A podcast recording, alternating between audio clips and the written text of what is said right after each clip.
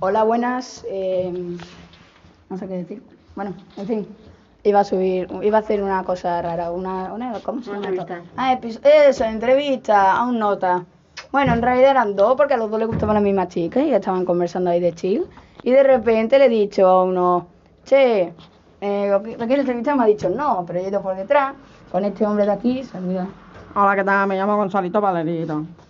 Y nos ha dicho eso, nos han dicho eso, que no podíamos. Y ha dicho, ya no me gusta uno. Y yo he dicho, ya no, me, ya no le gusta. Y me ha quitado el móvil. Se lo ha llevado a tomar por culo, pero ya lo he recuperado. Entonces se iba a venir conmigo en mi casa.